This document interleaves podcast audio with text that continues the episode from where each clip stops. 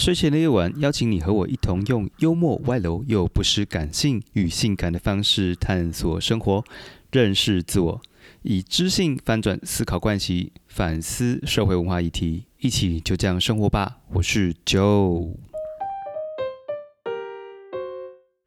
Hello，各位听众朋友，大家好，大家晚安。过了一个年，大家身材还好吗？我个人是没有什么改变呢。没办法，真的就是这方面基因要感谢父母、赞叹父母，不太容易胖，所以数十年如一日。嘿，过年不能说说好听话吗？一开场就这样。好，这个讨人厌的生活日常我就不聊了。嗯，虽然离农历年已经过了两个星期了，还是跟各位拜个晚年，祝各位牛年哦，这两个字在一起真的有点难发音。我想一下，牛看看八家嘛是牛，什么意思？我也不知道。我我我认真想一下，等一下我要诚意一点，我认真想一下。嗯，祝各位钞票一牛车，身体健康干那股。嗯，好，剩下的我就不多说了。毕竟你也知道啊，我们不会因为真的多听这些什么吉祥话啊，或者几句祝福，就真的是整年好运、很通顺风顺水，是吧？从来没有。好运呢，完全是靠在自己手上，靠我们自己去开创嘛，对不对？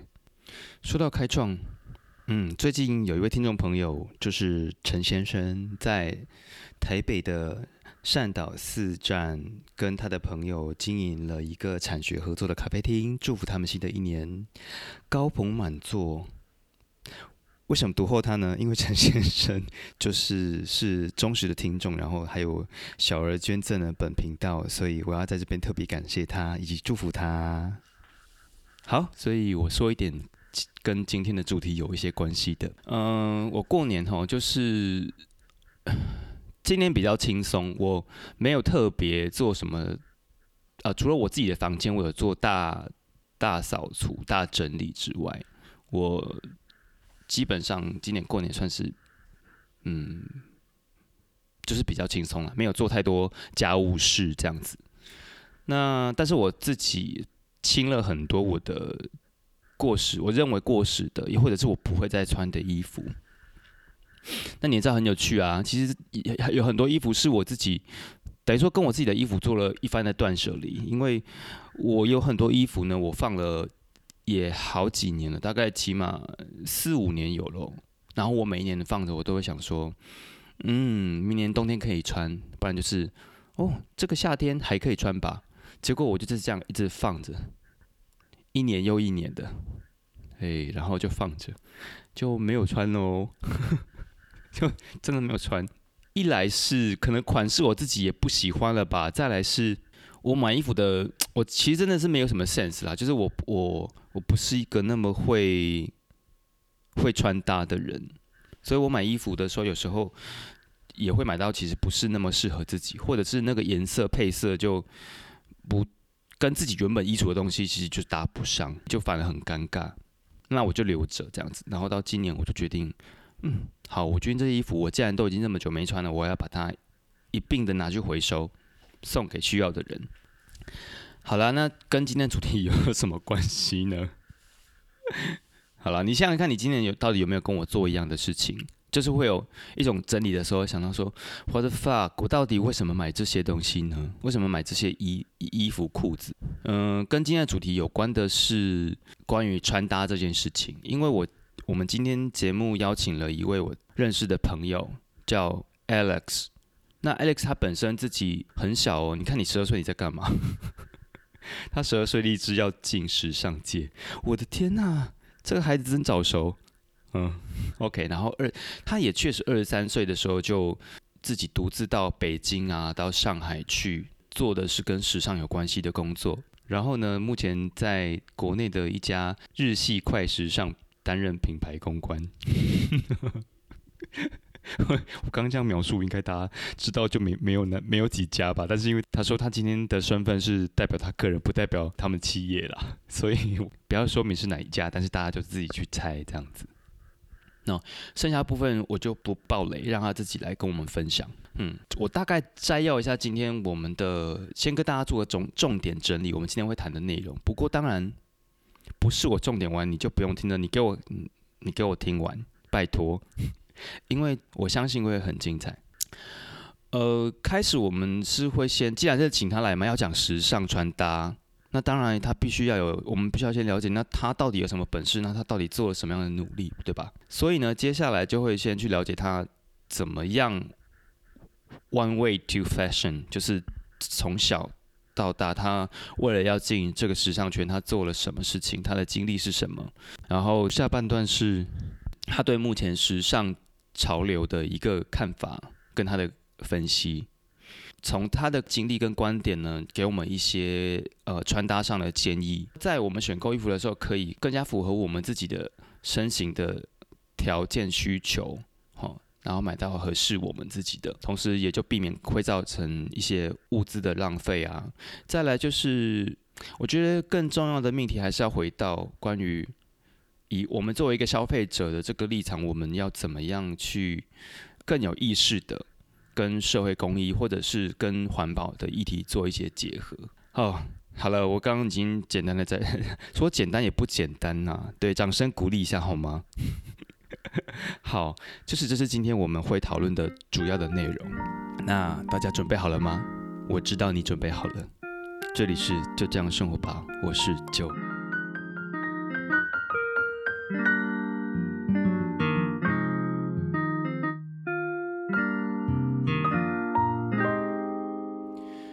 好，这里是就这样生活吧。今天的来宾是品牌公关 Alex。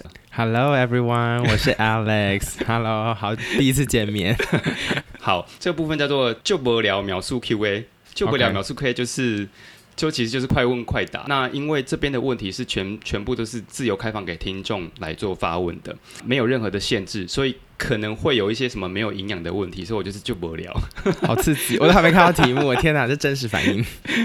或者是一拍两瞪眼嘛，yes or no 的这样子而已。当然，如果有一些问题比较有深度，或者是说你觉得有些问题太太过尖锐。但是因为考量到时间限制，只能暂时做简单回答的话，没关系。有需要详细说明的话，我们可以在下一个段落，然后就好好的来聊聊。好，可以。你准备好要开始了吗？好紧张哦，会有什么限制级问题吗？可能有。好好，然后这边进行的方式就是一分钟，一分钟会有十个问题。那我要迅速回答，也要迅速回答。对对对，嗯嗯嗯嗯，好，Let's go。好，开始计时。第一题，地方太太发问：未来回收会像 H and M 那样子给折价券吗？呃，不方便回答。第一题就很难，不方便回答，敬请敬请期待。你们的品牌有考虑开发大尺码让胖子显瘦的款式吗？呃，其实其实我们有很多特殊尺码，然后其实在网络商店的话，其实有更多的尺码可以选择。对我相信大家都是可以穿深色这些衣服很显瘦。好，如何避免衣服穿久了会有荷叶边？呃，就是如果你领口荷叶边的话，其实可以用冷水用冰块泡一下，这样去洗会比较好。好，五五身的人有救吗？要怎么穿？呃，高腰高腰，把你的腰线抓出来。好，OK，下一题，如何才不会让白色 T 恤穿久了像内衣？呃，第一你要选版型比较厚的硬挺材质，第二的话常常去洗它，然后还有第三用漂白水，然后单独跟不要跟深色衣服一起洗。好，怎样穿起来可以显大包？Oh my god！越紧越好，越紧越好。OK，胖的人是否还能穿深色衣服？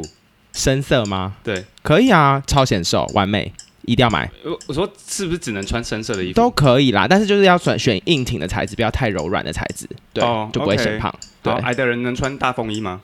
可以啊，可以啊，只要露出脚踝，露出脚踝。OK，好，身材不胖但就是粗腿粗，是不是终身没有机会穿紧身或短裙？嗯，不会啦，我觉得有自信，你都可以穿出时尚的魅力。好，待会你可以教我们。好，再来下一题，最后一题。有是有件小时候的短牛仔短裤还留着，但好像现在没有人在穿了，要丢吗？牛仔短裤，如果如果如果你身材还维持还塞得进去，我觉得还是可以留着，因为夏天很热。OK，好，结束。好，这个部分刚刚有没有觉得很刺激？有，觉得 觉得很突如其来。对，但好好险，就是你知道，担任公关就是处变不惊，各种问题我都可以 handle。大包怎么回事？对啊，尽量紧。对啊，紧的就可以了啦。哦，OK。现在大家普遍蛮流行，就是会穿棉裤。哦，穿棉裤就会有这个效果。对啊，其实棉裤它的剪裁，它那边就是比较比较贴身就会有，对。但我觉得就是我觉得这个东西没有那么重要啦，就只是视觉效果，用起来比较重要。好，OK OK。好，今天邀请来邀请你来是，嗯，因为你自己本身在时尚这一个部分真的是研究蛮久，想要呃听听你的一些过去的经验。那你从什么时候开始就，嗯，发现你自己对时尚穿搭的这样的一个兴趣，然后甚至是到你现在走入的时尚产业这样子，可以谈谈你的一个启蒙过程吗？嗯。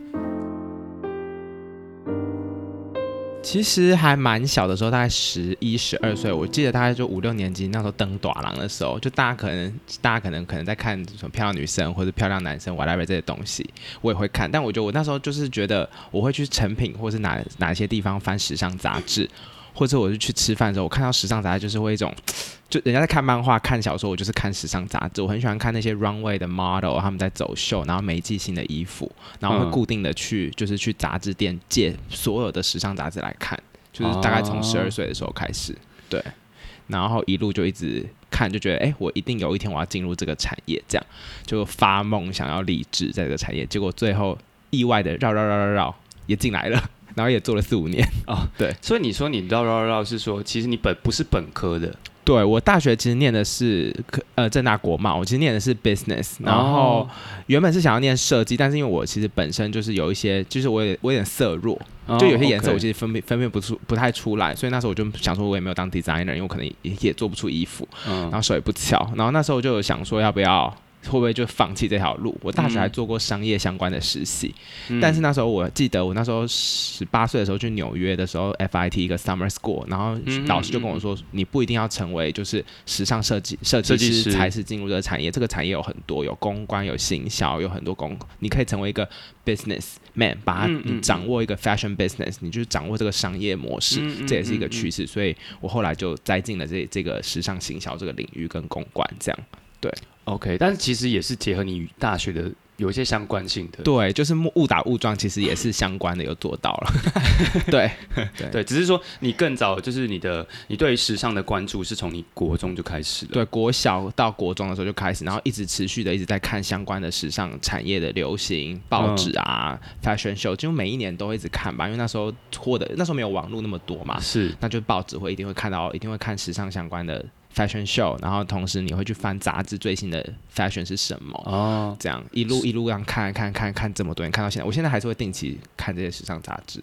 对，所以你那时候看的时候，你就开始呃，我的意思是说，有影响到你当时就真的就很会穿衣服，或者是从你的同才里面就觉得哇，你真的是一个超会穿的人吗？我觉得那时候还是在乱穿，就那时候你知道，就是也没什么钱，然后国国高中其实你就是穿制服嘛，顶多就是乱弄一些东西。但我那时候好像就是，我觉得就是会像，例如我会拿一个小的迪士尼一个小包包，然后就是明明要穿很保守的制服，但我还是拎一个小包包凸显我的不同，或是加一个很很亮的围巾，一些配件的东西，对对对，会用一些配件。这样，现在看起来很土啦，但就是当年自己是觉得自己好像比别人多那么一些。哦，对，不会穿什么卡通的衣服，no，什么白斗地斗或者是什么辛普森家庭就没有不穿卡通的，我就是会穿一些这种比较成人的东西，对，然后大学很爱去买衣服这样。哦，OK，好，因为我会这样问你，是因为我们那个年代，我跟因为我跟你有一点年年代的差距，有，你知道我们那个年代很流行就是 net，嗯嗯嗯嗯，尤其是它它在。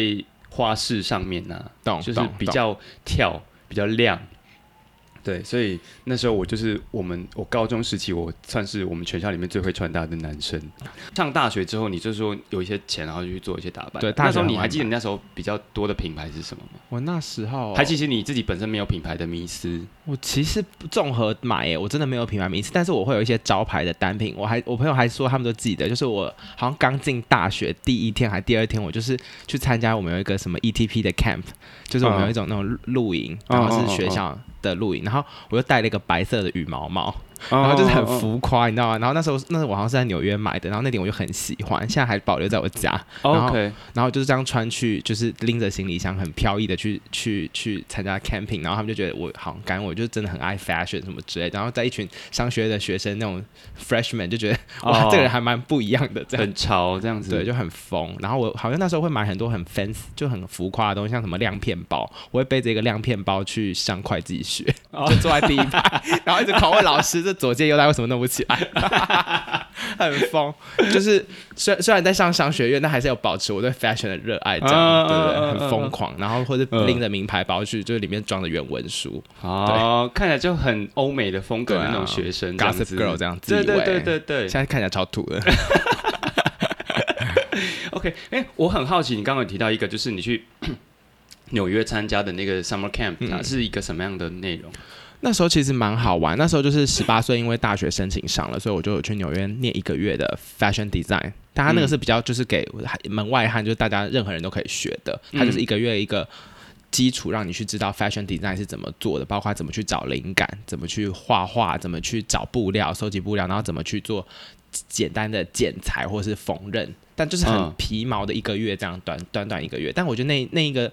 那一个月其实就是让我奠定了说，好，我真的很喜欢很喜欢这个产业，我一定要想办法进入这个产业。那也是那边的那个老师跟我说，就是说你可以走 fashion business，不一定要走 fashion designer 这个方式去做。所以我后来大学毕业就是一直找相关的实习跟工作，一直做下去。我觉得那是一个就是启蒙自己先有兴趣，但是那个是一个一个定心丸，告诉我说我真的就是要立定要做这件事情。对对对。OK，所以你刚刚有提到，有你甚至大学的时候你还去实习，这个是你自己自愿，还是说你们大学的时候其实有相关的规定，你需要去就是实习？算自己，就是大学就是什么都很想做实习，但我实习也做了三份，然后我前两份其实都跟 fashion 没什么相关，就是比较算是杂志公关，或是说那种就是都是公关相关的工作。嗯嗯。但是但那时候就是会有接触到一点点 fashion，我就会特别兴奋，然后后来就觉得。好像我真的还是对 fashion 比较有兴趣，这些 business 的东西我还是觉得有点纯 business 或者是什么 finance 相关的，我真的没兴趣，所以我就想说，大四下学期最后一个学期，我就跑到了我朋友刚好引荐我去 L 的杂志工那个实习，然后那一份实习就是也是算是一个很奠定我说。我真的很热爱这个产业，因为那是真的第一次实际做嘛。嗯，以前就只是念书或者是说想象，但那是一个真的扎实的实习。你去帮忙编辑、去写稿、帮忙去找图片、帮忙去拍摄现场、看明星，就是所有的这些东西，你就觉得 OK，this is it，I'm gonna die here。就是我就是我就是就是死我都会做这个产业，是是是，真的很喜欢。所以你到呃大学毕业之后，你怎么样让你自己？越靠近时尚时尚产业了，对我就是坚持初衷，因为那时候我就是当大学毕业以后要当兵，当完兵以后那时候其实其实蛮彷徨的，因为你就是你剩一个月你就要退役了，然后你就是需要去找你的工作。嗯，那我找台湾相关的时尚产业，因为我没有我就是就是一个菜鸟，所以大部分的人不太愿意给我机会，或者说。可能给的 offer 就是看起来不是很好，嗯就是看起来可能薪水也不是很高，或者说看起来也没有什么感觉。这个这个可能也是代理商或什么前景也不是很高，就觉得这个都小小的。嗯，然后那时候我就想说，有点绝望，想说我到底要不要放弃 fashion 这个产业？但我又不想放弃，一直挣扎。嗯，然后刚好我朋友就打了一通电话跟我说，就是北京的 Vogue 杂志有一个缺是实习生，但薪水超低，一个月只有一千块人民币。请问你愿不愿意接？但你接了，你去面试。不一定保证上，但你如果上的话，有机会变成正职，就是有点像穿着 Prada 恶魔那个，就是你你进去了这边，你接下来就会你 you can get everything，海阔天空，对对之类的，我就想象会是这样，然后我就 我就买了一张单程机票就去了，很疯。我现在想想一想，就真那时候真的是不知道在想什么，就是真的是大概一个礼拜的决定就买了。我觉得就像你刚刚讲的吧，就是你宁可就是你会你愿意死在那里。死在这个产业里面，就是这样。对对，死过很多次，死置之是死地而复生。对，OK，所以你就那你你你就去了，然后他们除了一千块人民币的薪资之外，有什么其他的条件让你更勇敢、更？更果决吗？我觉得一开始进去的时候，就是一开始比较辛苦，因为一开始就人生地不熟，然后你带对大陆的环境也不熟悉，他们的语言文化，然后加上我在大陆是没有任何朋友跟亲人，只有那个打电话给我的朋友。嗯嗯嗯。所以我当时在北京就真的是从零开始，然后就是很认真的开始一直看一些新闻啊，然后那时候我的工作是要帮总编辑收集那个每天的 daily news 的 clipping，然后就是要收集各大社群媒体或者网络媒体在聊什么什么话题。嗯。然后就那时候开始练。习，然后练习拼音，练习了解这个中那个大陆市场化，对不对？然后我觉得 fashion 就是那时候开始一一步一步做，因为我觉得那边的话，他们是很敢放任让实习生做很多事情。然后那时候我们其实我可以帮忙写稿，也会有我的名字。我还记得我人生写的第一篇稿是 Alexa 中的穿搭，然后那篇稿就是点阅率超高。然后那时候就是觉得还蛮开心，就是人生第一次可以把自己的名字放在 Vogue 里面，就觉得很。很酷啊，很屌啊，这样之类的。嗯嗯嗯。然后我觉得那是一步一步一步做做做做做，然后老板一直放权给你。到最后，我有一次还做一个维多利亚的秘密的 fashion show 的一个，就是微博的同步跟美国时间同步直播，就是很好玩。就经历过这些东西，你就觉得我真的很喜欢这个产业的瞬息万变，然后也是一次一次的学习跟经验，跟你的错误中学习，你就觉得说对这个产业是有热忱，然后这个产业的变化你是喜欢，你是可以 handle 的，而且你会想要在这个。产业占有一席之地，想要在这个产业发光发热。嗯嗯嗯嗯嗯。哎，当时介绍你去的那个朋友，跟你是同样都在呃那个品牌吗？没有没有，他是他就是他是前实习生，然后后来他去做了，也是做 fashion 的 PR，还是做公关？对对对。OK，就我像也我们就一直在同一个产业啦。好，所以你的第一份工作是就在北京实习，然后主要就是对 Vogue 杂志里面对对对工作这样子。大概做多久？做了半年，然后那时候半年以后，那时候就是到了那个命运转环的时间，我就想说，OK，那那应该就是我应该可以去任何地方都可以吧？就是你知道，就那个转环的点。结果呢，殊不知他们那时候就说他们的 head count 没了，他们没有那个可以可以给我的职位。对，那那时候我就是就是很难过，就是想说，天啊，我这努力了半年是怎样，就是空了嘛？嗯，然后就是擦干眼泪，隔天我就是写好履历。然后我就想说，那我就再站一个战场。然后那我我主管，我有几个主管就人还蛮好，他们也有在帮我介绍。然后我就来，我后来就去上海面试，然后找新的工作，然后也是做编辑相关的工作。结果我后面在后后面我就在上海拿到 offer，然后就飞去上海做，就是美特斯邦威也是一个就是大陆很有名的快时尚品牌。哦，对对对，但好像现在倒了，是不是？还在啦。好，OK。你说到了美美美特斯邦威，美特斯邦威，对对，里面去做做，我那时候他们是做一个 App，然后我也是做时尚编辑相关的工作，然后比较多是，然后后来更多行销，就是有做一些他们的微博、微信、social media 的工作，所以其实也是也是慢慢从编辑转到行销相关的工作，就是一步一步来啦，对。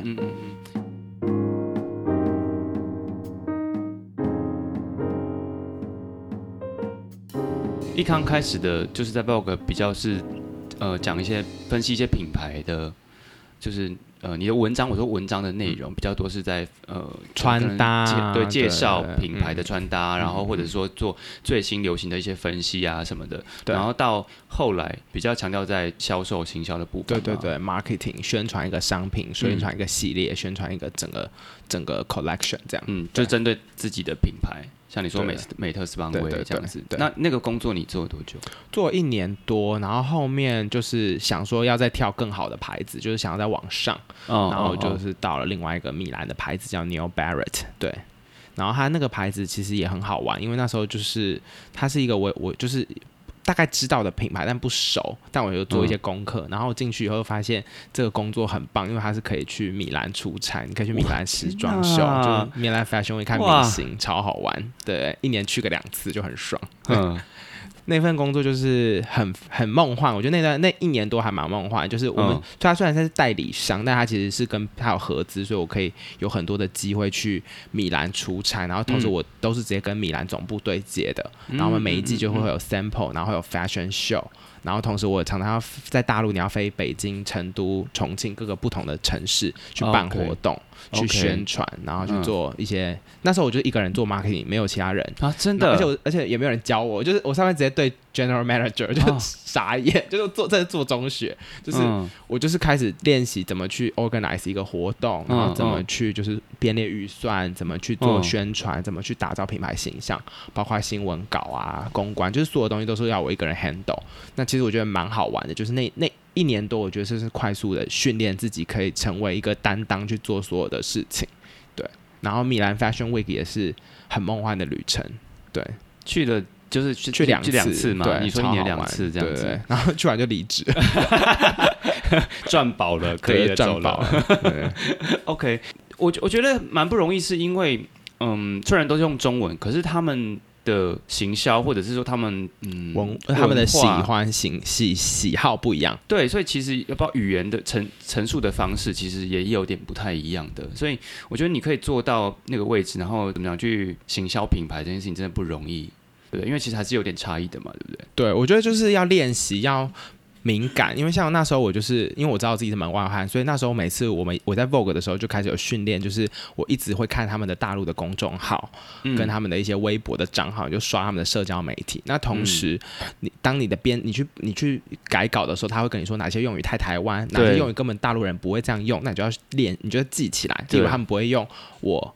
我我跟你，他不会这样用；我会我和你，或我与你，他会这样用。就是有这种很低调的东西，你就是要一直记下来。包括他们就说什么一些词啊，例如什么可能他们的裤子，像我们叫宽裤，他们叫阔腿裤，或是什么之类。他们有很多这种，就是洋装，他们叫连衣裙，就是这种基本那种跟服装相关的东西。我就真的是那边做中学。好，我觉得可以跟你预约一集，就是我跟你聊上海生活，顺便聊你对中国大陆的一些分享。OK，我们回到就是。呃，服装产业这个部分哦，好，那所以你接下来你呃又到了哪里去了？就你做完一年之后，做完一年以后，最后就到了我最后一份在大陆工作，就是 Calvin Klein 在 CK 的母公司工作。然后那时候是真的是蛮梦幻的，因为那时候就是那时候我就觉得我已经到了一个 level，fashion show 也看过，但是我想要去一个更更大预算、一个真的国际知名的品牌工作。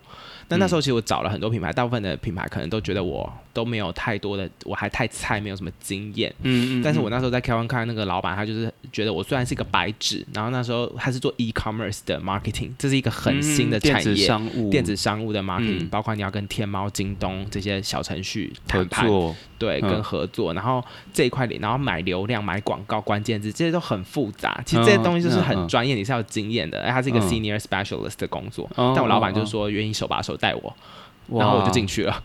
我就就我很努力的准备，但然后最后就真的成功的进去。然后那份工作算是我，我觉得从业以来算是这几份工作里面，我觉得成长最多，然后也是最开心的一份工作。OK，有什么样的故事？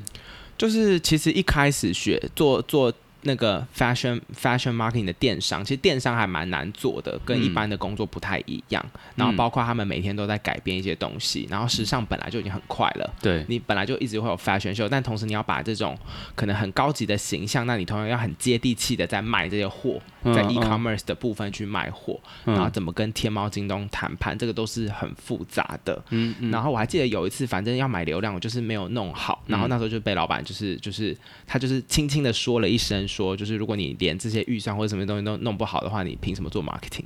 然后你知道这就是很重，其实蛮重的。对啊，但他其实不是责备，因为他是真的很，因为我知道他他真的对我蛮好的。哦，OK。然后我那时候真的是吓到，那时候就整个人就觉得就是开始，你就就像就像那种你知道，就是那种。地震整个这样破裂，我就那个墙壁整个这样裂开，我我就整个人就会撕裂，说啊，是不是我走错行了？我是不是根本就不应该做这个 position？我就说我真的超懒，然后就是回家以后很焦虑，就有那种。老外说有什么恐慌症那种，我就觉得那时候我真的有点恐慌，因为那时候我真的是吓到，就是我不知道该怎么办，然后很焦虑，一直问我朋友该怎么办，然后我就失眠，我就一直这个晚上一直在想这句话，然后想了一整个礼拜，然后每天都失眠，我每天都睡不太着，嗯，真的超可怕。然后想到最后有一天，就是真的太累了，我就把它睡着。然后同时我那天就我老板有传讯跟我说，就是他不是故意，他就跟我说，就是他其实是觉得我可以做到更好什么之类的，我才慢慢放下。但我就是，我觉得那一次就是那个经历是让我就是一个很当头棒喝，就是知道说自己不可以再犯这样的错，然后要怎么再往上练习。所以我其实还蛮感谢那个老板，而且我跟他关系非常好。好，那因为 Kevin Klein 它本身其实也是一个国际知名的品牌，对我们过去来讲，穿搭或流行都是都好像都是走高级服饰或者是。有时装周来去做一个引领，说今年的呃流行的趋势是什么啊？哈，然后这些风格是怎么被推出来，或者是谁去定义当下的那个潮流风格是什么？其实我觉得这个也是我们现在，我觉得说现在所有时尚产业从业者都在观察的一个问题，就是古代啊，勾扎西尊，就是很早的时候，以前那种时装秀它是 private，它只给一些特定的贵族、你的买手去看，它就是在一个小小的 salon，然后就是。封闭的，也没有 social media，大家就是看嗯。你要买什么衣服，然后那个柜主就下定，嗯。看完以后你就定下一季的衣服，跟那些买手买完以后就批发这些衣服去其他地方，这是嗯传统。嗯。那那早期的话，是因为有报纸、有编辑、有时尚编辑这个 title，所以嗯。才会有 Anna Wintour，就是或者这些就是所谓的就是权威、时尚权威，他们可以他们说了算，就是这些杂志它消化了这些内容，跟你说哪些该买，下一季的 trend 是什么。同时，我们还有那个色彩 company Pantone Pantone Color 嘛，大家每天看 Pantone 颜色，今年流行什么极致灰、什么亮丽黄，就是这种颜色。嗯这都是有权威专家，这是以前的时代。嗯但当今现在社交媒体，一人一只手机，每个人都可以当 YouTuber 跟嗯 KOL，、或是可以当那个 Podcaster。对你，每个人都有自己的 opinion，所以每个人都是意见领袖，所以嗯时尚已经民主化，变成是说不一定说他们大牌说的才是好，或者说那些人说的才是好。其实每个人都会有自己的兴趣，例如你是喜欢二次元的服装，就觉得这个很时尚，或者你是嗯喜欢极简的风格，你就喜欢这个部分，或嗯你喜欢印花。就是以后会变很受受众会变很小众，然后大家都会有自己的 fashion，比会去中心化。就是没有统一标准的。对，以前会会有一季，你还我还记得那时候二零一四一五那时候有一阵子就很流行波西米亚风，就真的是满街大家都会穿这个衣服、嗯。或什么之类的。就像你看流行潮流嘛，七零年代会有个很明显的爱的风格嬉皮，八对。零会有就是那种比较紧身的感觉，或者是那种嗯。neon，九零会有那种极简风，零零就是还有低腰，但是二零一零以后你会想，哎、你会想不起来，二零一零以后大家就是乱穿，每一年大家的风格都不一样，而且每个牌子也都出的不太一样。嗯，嗯顶多说，例如有一年就是运动休闲风很红，大家就是狂吹狂推运动鞋，OK，就是会有这种小小的微跟风。但我嗯觉得消费者越来越知道自己要穿什么，然后大家也时尚已经变得是说不再是高不可攀，或是只有某一部分的人有，而是说嗯每个人都可以自己的风格，只要你自己舒适开心，那就是时尚。OK，所以等于是说，现在的那种所谓的时尚穿法，已经不再是像过去那种哦，巴黎时装周推出的的服饰了。其实现在是各个品牌他们都会有自己决定这一期的时尚风格是什么？么，他们想要走的那个样式是什么，是这样的意思吗？对啊，就每个设计师有自己的想法，然后你就是嗯信徒啦，就是以后就像以前只有一个宗教，你现在就是有很多个宗教，就是有不同的派别，然后例如你喜欢的运动派，就是买运动派的衣服，那你就是很喜欢正装派，就买正装的牌子，或你喜欢浪漫很碎花的，你就是。不同的风格，那牌子也会发现它的消费者就是喜欢这个风格。例如，它这个牌子嗯，它就是走印花，那大家就爱印花，它就会一直出印花。或者哦说，例如 GUCCI 它很浪漫，它就是要走这个风格，它就一直出。就是他会慢慢找到自己属于自己的适合的，就是品牌也像一个人，他有自己的一个，他发现他有一个面向是大家最爱，他就会一直从那个部分，然后同时有一点点小小小小微稍微的变化。哦，原来如此。好，那今天很开心你来跟我们聊聊你对时尚的热情以及市场的一个现况吼。那在下一段呢，我们要来听听你对穿搭的意见。下礼拜我们空中再见，这里是就这样生活吧，我是 Joe，我是 Alex，拜拜。晚安了。